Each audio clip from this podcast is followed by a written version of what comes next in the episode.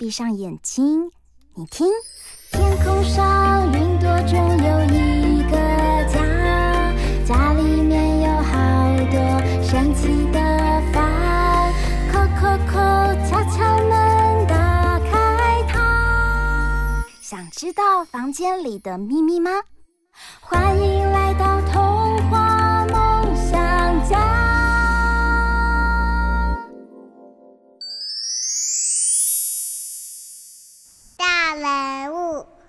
客厅，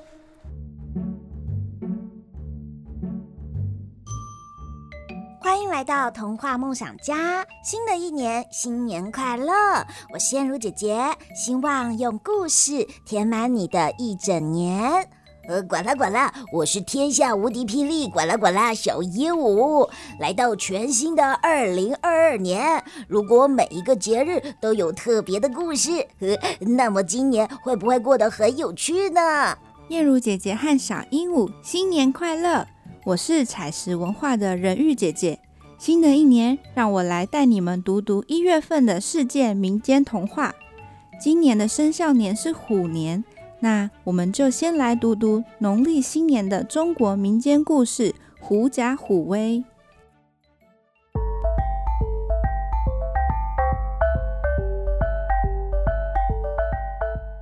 狐假虎威，中国民间故事。这天，老虎静悄悄地走在阴影下，发现了一只狐狸，就坐在它的巢穴外。老虎得意的笑，并往前一扑，抓住了狐狸的尾巴。狐狸拉着尾巴大叫：“大胆，居然敢对森林之王动手！”老虎愣住了后又说：“胡说八道，你才不是森林之王！”我就是。狐狸说：“动物们都怕我，你要是不信，就跟我来吧。”老虎被勾起了好奇心，便放开狐狸，跟着它走。他们在河边遇到了一群鹿，狐狸走上前，鹿群立刻吓得四处奔逃。啊，看吧，我没说错。狐狸边说边走，而老虎就紧跟在后。接着，他们遇上了一群猪，猪群本来正用鼻子拱地。但是，一看到狐狸就尖叫，轰隆隆的跑开了。啊，看吧，我没说错。狐狸边说边走，而老虎紧跟在后。然后，他们遇到了一群在树枝上的猴子。狐狸走到树枝下，猴子害怕的吱吱叫，纷纷窜到树顶上。狐狸说：“所有动物都怕我。”真不可思议！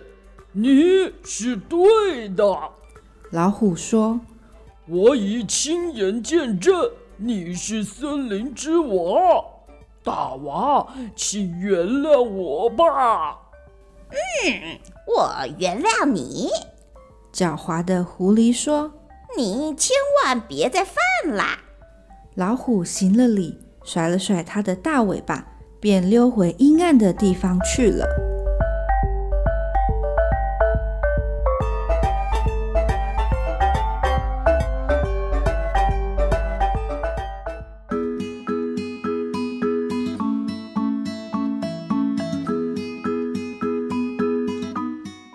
会煮粥的神奇锅，德国民间故事。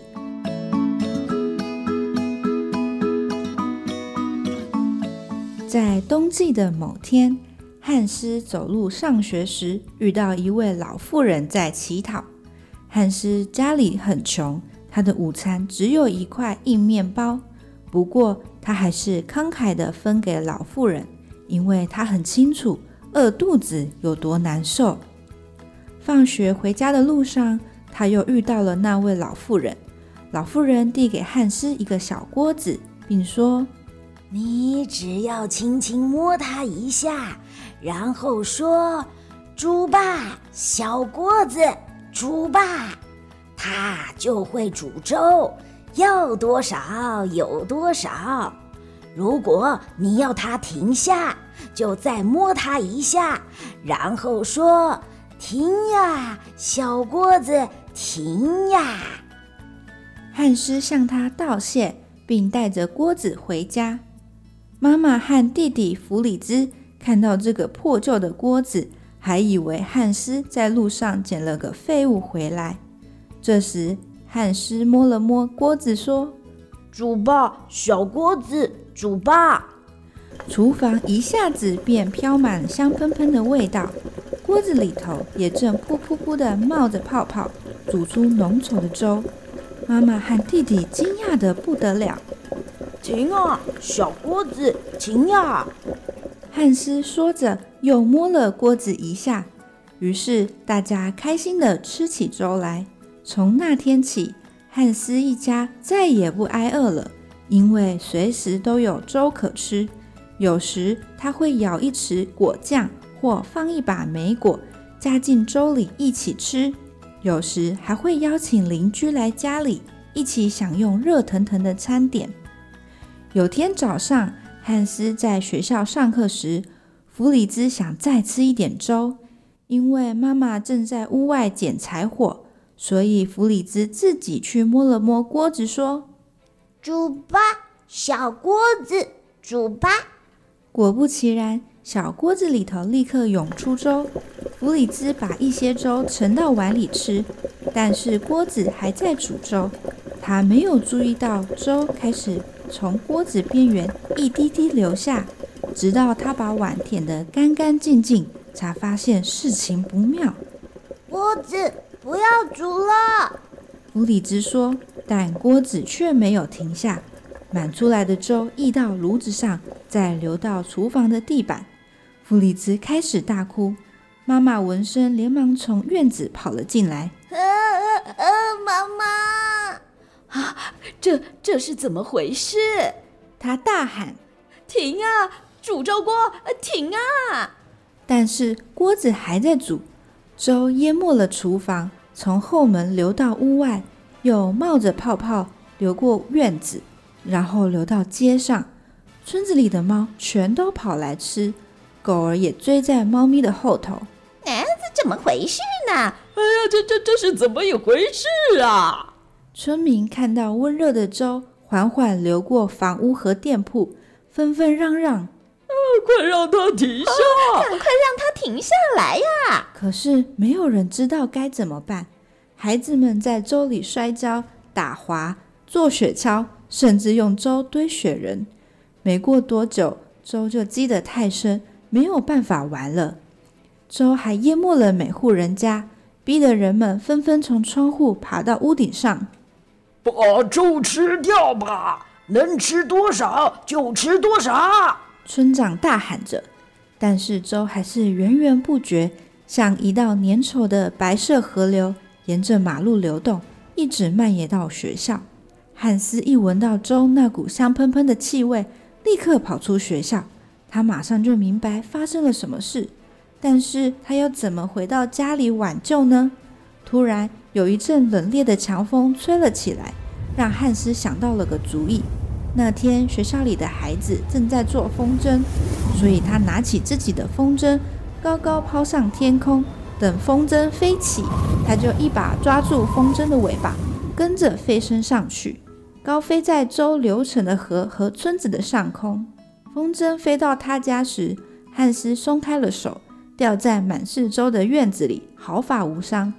就在这时，那个小锅子在粥里载浮载沉地飘了过来。汉斯摸摸它，说：“停啊，小锅子，停啊！”锅子终于不再煮粥，汉斯这才松了一口气。不过啊，村民花了好几天的时间才吃出一条回家的路，而且除了汉斯一家人。全村的人都再也不想吃粥了。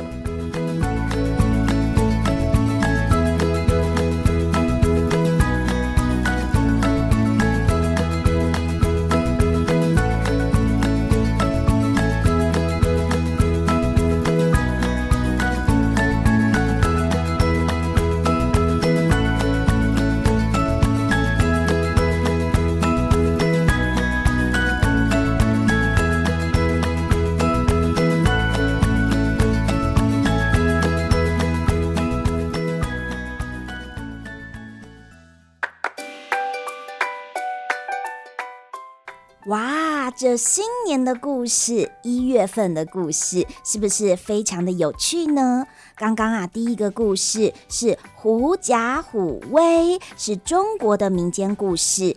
第二个故事叫做会煮粥的神奇锅，是德国的民间故事。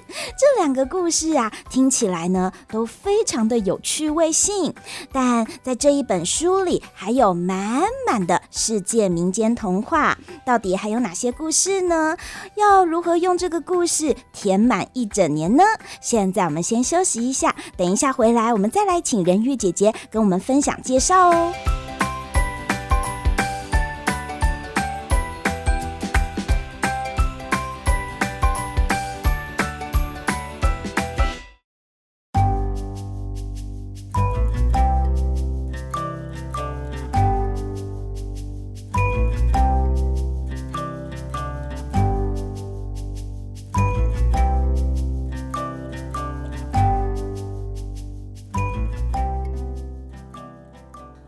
回到童话梦想家，我是燕如姐姐。不知道爸爸妈妈和小朋友累积阅读故事的习惯，你们有没有每天读一篇故事，或是每周读一篇故事呢？如果好好累积的话，一整年下来就会很像存钱一样哦，存下很多很多的故事量。这些啊，就会变成你脑子的宝库，有很多稀奇有趣的灵感，帮助你发挥创意。今天啊，来来到我们家的人玉姐姐带来一本从新年一月起就可以依照节日开始读的世界民间童话。Hello，人鱼姐姐，欢迎你再度来到我们家。Hello，燕如姐姐好。还有各位童话梦想家的听众朋友们，大家好，新年快乐！很高兴新年呢，就来为大家说故事。新年快乐！呃，管啦管啦，我小鹦鹉也很开心，再次见到人鱼姐姐。新的一年就能读到新年的童话。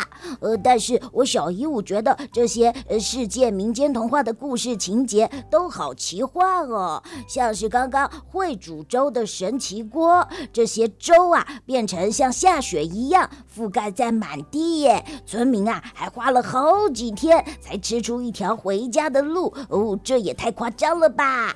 呃，人鱼姐姐，世界民间童话的特色是什么？呃，跟每一个国家的文化也都有相关嘛？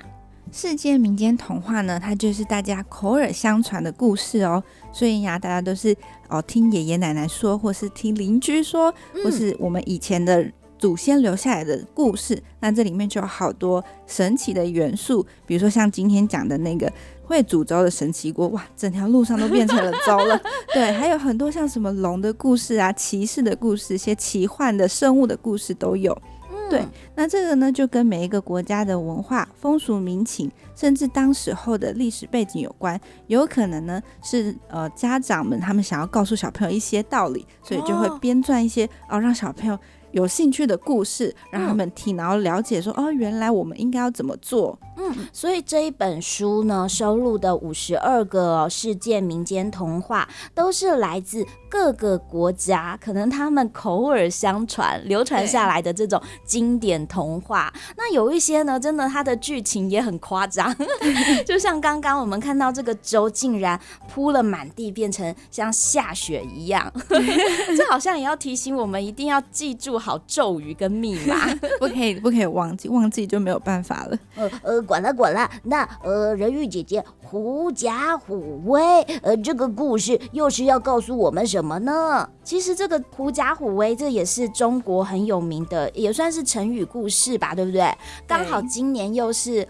虎年，那这个故事其实可以让小朋友们去思考什么呢？我觉得虽然狐狸是一个狡猾的角色，但他其实也是很有智慧。就是他遇到了一个危机，就是被凶恶老虎抓住了。嗯，他透他透过自己的智慧告诉他说：“哎，你不能抓我，因为我。”大家都很怕我，你应该也要怕我。但老虎它并不知道，其实这些动物怕的是自己。嗯、对，所以这是一个运用智慧让摆脱危险的一个故事。嗯，而且其实呃，狐假虎威就是呢，狐狸哦，他假装他自己很威风，但是其实是因为他后面有一只 老虎。那燕如姐姐觉得呢，这本书虽然文字量是比较多的，但是呢编排的很好诶，依照每一个月份的节日都有一篇代表性的民间传说故事，还有搭配的这个颜色也很缤纷亮丽哦。人玉姐姐可以请您带我们来欣赏一下这本书里搭配的插画吗？每一篇主题的这个故事图画都好有趣，好有想象力哦。对，这个这本书的插画非常的漂亮，它的用色非常的鲜艳。然后像我们刚刚读的那个今天的那个会诅咒的神奇国，它搭配的那个图插画图。就是汉斯在天上飞，然后呢，这个小村庄的路都积满了雪，看起来像雪一样的白粥。嗯，其实是粥。对，然后就会看到啊、哦，好多小朋友在滑雪、滑粥，然后甚至还堆了一个雪人，嗯、然后还有努力吃粥的村民们，非常漂亮。就是让小朋友可以呃充满他的想象，就算他不会看字，嗯、他看图，然后听故事，也可以有自己的解读。那如果比较小的小朋友，爸爸妈妈说这个故事给他们听的时候，嗯、小朋友其实就可以看这个图去想象。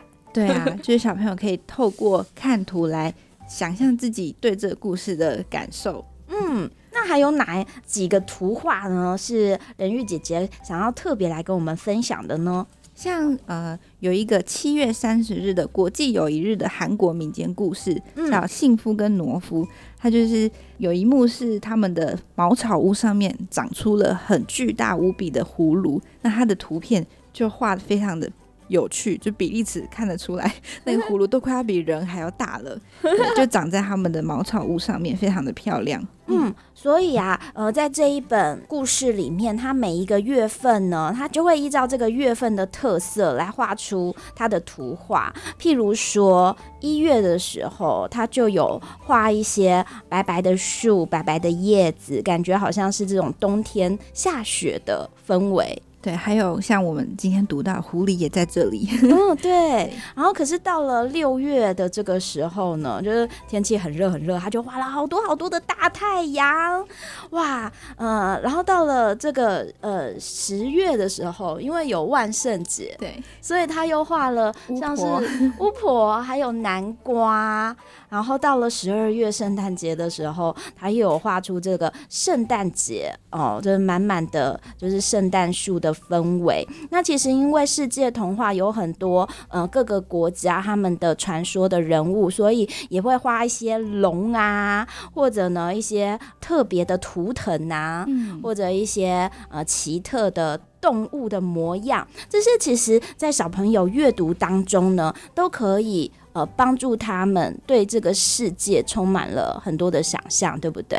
对，可以让他们刺激他们的视觉感官，然后同时也可以给他们一些新的大脑的刺激。嗯，呃，管了管了。可是，呃，在这本书的最后面有附上一整年的节日和活动。哎，呃，我小鹦鹉啊，觉得这些节日好特别哦。管啦管啦，像是国际友谊日、国际人权日。世界卫生日、世界野生动植物日，呃，人玉姐姐，这些特别的节日是不是都有特别的童话要提醒我们，呃，要关心的事情呢？有啊，就是除了我们熟知的那些节日以外，里面还收录了很多，有一些是联合国制定的主题日，嗯、就是希望呢，我们能够在特别日子里面。注重一些重要的议题，比如说世界水资源日，就是提醒大家，哎，水非常重要，所以平常呢，我们都要好好的守护我们自己拥有的水资源，不要浪费水。还有像世界卫生日呢，就是世界卫生组织在一九五零年定定的，那他们希望唤起大家对于全球健康议题的重视，这也是我们这几年非常关注的议题。所以在这里面呢，嗯、呃，除了有一些大家知道的传统的节日，像是新年啊、万圣节啊、圣诞节，还有一些呃，像是呃世界卫生日，还有世界音乐日，还有国际和平日、世界粮食日，这些呢，其实都是提醒我们要关注很多很多重要的议题。所以小朋友们来读这一本书的话，应该就会有一个就是世界观。玩，还有对很多节日、很多主题，希望呃引起大家的兴趣，对不对？对，就是家长也可以趁这个时候跟小朋友讨论一些平常我们可能生活中比较少接触到的话题，但是其实也是很重要的。对，然后他又有一个经典童话，可以让呃爸爸妈妈带小朋友们一起来思考。但在这么多世界各国的经典童话当中，燕如姐姐觉得我自己。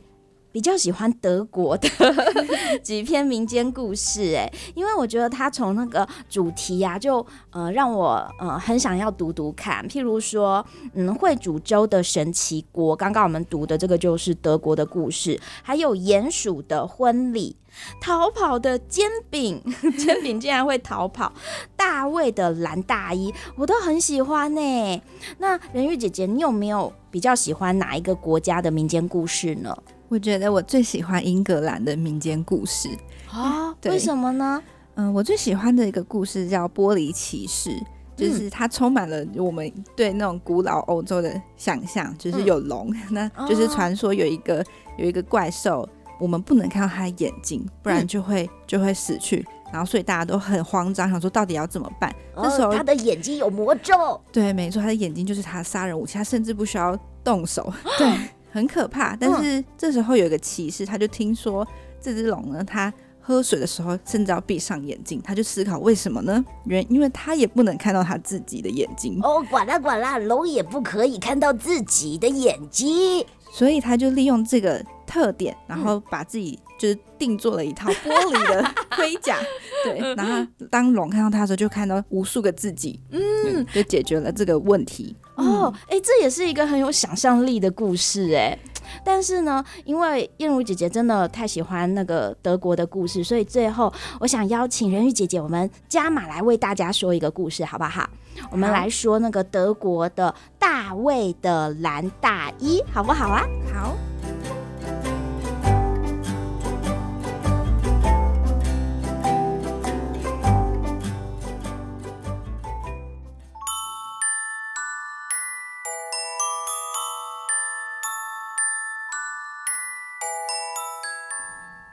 大卫的蓝大衣，犹太人的故事。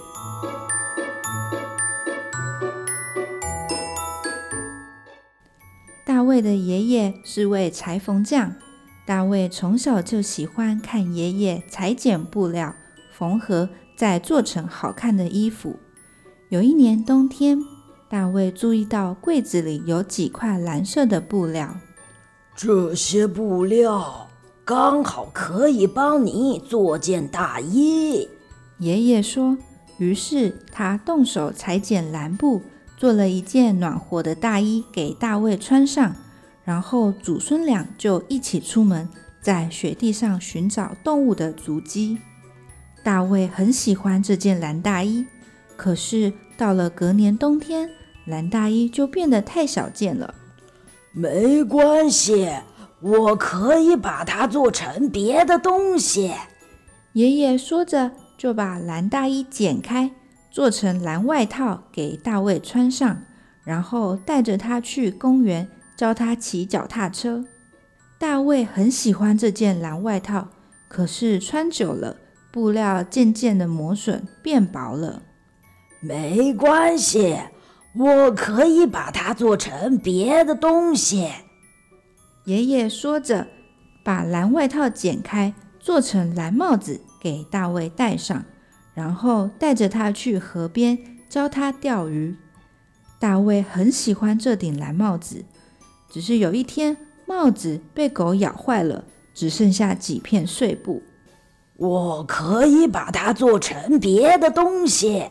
爷爷说着，就用碎布做成一颗蓝布扣，缝在大卫的衬衫上。然后要大卫把针线收起来。随着时间过去，蓝布扣渐渐磨损，最后只剩一段蓝线。我的蓝布最后变成这样了。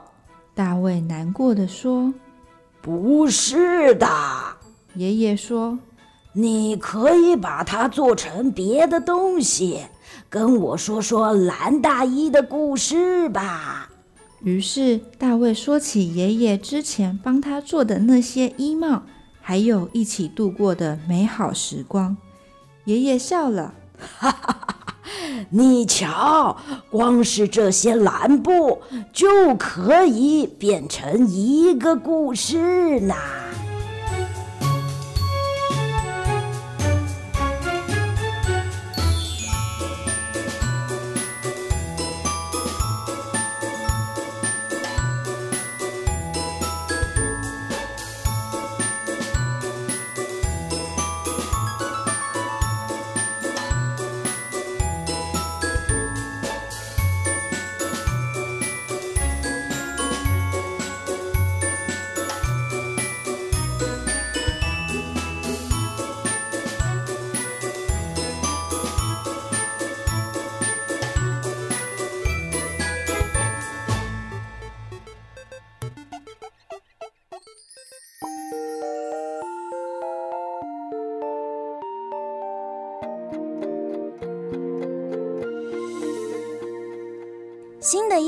开始，大家有没有一些特别的计划呢？但是有的时候计划赶不上变化，就像刚刚这个故事里大卫的蓝大衣，可能呢我们都会有所破损，有所需要修补之处，但是走过的路必定留下痕迹哦。所以呢，大家不用太难过。我相信啊，不管呢怎么样改变，你最后一定还是可以留下美好的故事的。欢迎爸爸妈妈和小朋友们一起来阅读这本书。现在童话梦想家每周日晚上七点到九点都会在环宇广播电台准时开门。现在也可以在各大 Podcast 频道收听。欢迎大家留言跟我们分享你的阅读心得或聆听收获。新的一年呢，借着这本书，人鱼姐姐，你有没有什么话要跟大家分享的呢？嗯，我觉得每一个小朋友成长的过程，一定拥有的就是故事。跟童话，那希望这本书能够成为很多小朋友的童年回忆。这本书除了可以给呃已经可以自己阅读的高年级或是中年级小朋友之外，我们也希望像学龄前的孩子可以作为他们的晚安故事。那爸妈可以跟孩子一起亲子共读，一起讨论故事里面的情节，甚至呃年纪比较大的孩子也可以一起看看。有关于世界文化的呃特点跟观点，促进家人之间的情感是一件很美好事情。那希望新的一年呢，大家生活可以过得更美好，那爸爸妈妈跟孩子的感情更好。嗯，所以二零二二年五十二个经典必读世界民间童话，用故事填满你的一整年。拜拜。